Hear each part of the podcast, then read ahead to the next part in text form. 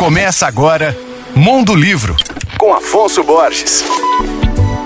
Alô, ouvintes leitores da Alvorada FM. O assunto de hoje é o tradutor, professor e escritor Guilherme Gontijo Flores. Nascido em Brasília em 84, ele recebeu diversos reconhecimentos por suas traduções, como os prêmios APCA, Jabuti e Fundação Biblioteca Nacional. Guilherme é autor de vários livros de poemas, entre eles Carvão, Capim, lançado pela 34 em 2018. Esta é uma coleção dividida em quatro partes que falam sobre a vida e morte sob diversas abordagens e perspectivas. Há, por exemplo, poemas de cunho social dedicados a importantes personagens da nossa história, como a guerrilheira Dinalva Oliveira e o poeta e revolucionário salvadorenho Roque Dalton, os dois assassinados por motivos políticos. Também publicado pela editora 34, tem o seu livro Seu Dedo é Flor de Lótus, em que Guilherme repensa e recria toda a poesia amorosa do Antigo Egito que sobreviveu até os nossos dias. São 53 poemas e 12 fragmentos compostos entre o século 13 e 15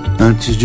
Além de livros de poemas, Guilherme Gontijo Flores é também autor do romance História de Joia, lançado pela Todavia em 2019. Meu nome é Afonso Borges, Instagram arroba Mondolivro e você pode ouvir e baixar todos os podcasts que eu falo no site alvoradafm.com.br.